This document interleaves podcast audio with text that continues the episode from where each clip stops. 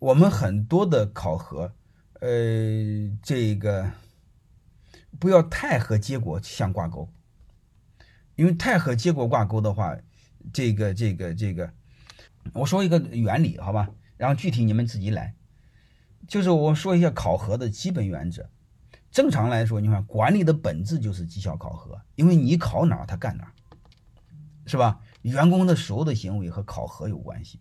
但是你会发现，我们多数是员工的行为不是我们老板要的，那你就要反思，是你的考核错了。如果你会发现你是高工高工资低提成，你会发现他们是不干活，稳定性特强。如果是你是高提成低工资，你会发现积极性很高，但是忠诚度很差。说背叛你就背叛，是这个道理吧？所以我们要在这个逻辑下思考，如何做到让员工把我们想要的干好。你比如你要考核养牛啊，你不能考核他的饲料。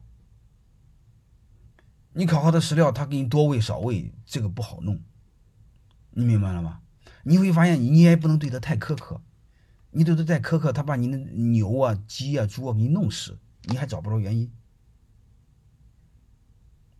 我有个朋友说过，他家的养的鸡不停的都死了，查不出来，啊，后来一个著名的这个兽医，什么兽医查出来了，因为他给他的工资低。那个养鸡的人呢，就把每个鸡脖子上套个皮筋儿，鸡都给憋死了，能听明白了吗？都给憋死了。啊，嗯，包括医生，我们我知道我那个有我知道很多民营医院的医生，他是考绩效考核，他是来一个病人一定要是一定要榨他多少钱？你比如来一个病人平均要收他两千块钱、三千块钱，这就叫很流氓。他感冒就几块钱的药，你非要收这么多钱吗？你不能没病给他找病吗？所以这个考核是不可以的，包括养鸡养猪，我给大家谈的一个基本是什么呢？就是工资要高，高到啥意思呢？高到他不好意思搞你，要不然的话，你你的你的很多风险在他手里控制着，能明白了吧？这个就不可以，好吧？就是我说谈，当品质不可控的时候，你就说白了，你的把柄在他手的时候，你一定要学会收买人心。先把心留着，心和工资有关系，是这个逻辑吧？你那个是硬考核是不可以的，所以这个时候来说呢，你的再怎么考核没关系，包括医院似的，就像我说这个，你基本工资要给他高，然后呢，到年终的时候呢，今年挣到钱了，你根据每个人的表现，你给他分奖金，好吧？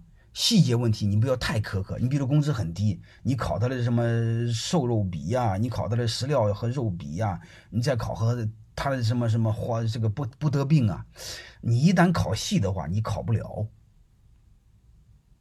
因为你你中国人你会发现，中国人天然的本能钻空子，钻空子钻的你受不了，你包括我们医生啊。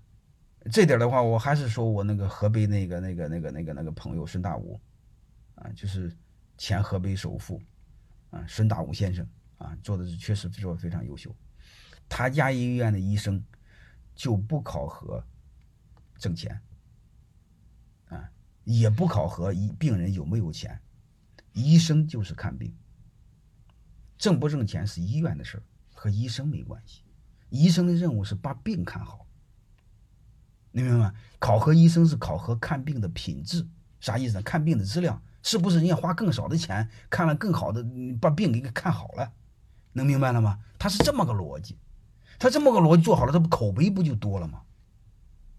口碑多了，他来的病人不就多，挣钱不就多了吗？能听明白这意思了吗？他是这么个逻辑。那你说真有碰到流氓无赖怎么办？这个风险医院担当，和医生没关系。你说看错病人，病人耍无赖怎么办？和医院有关系，和医生没关系。这时候你会发现，医生他就很坦然的给你看病。你看这种情况下，他就良性循环。我通过这个就给你们聊这个啥意思呢？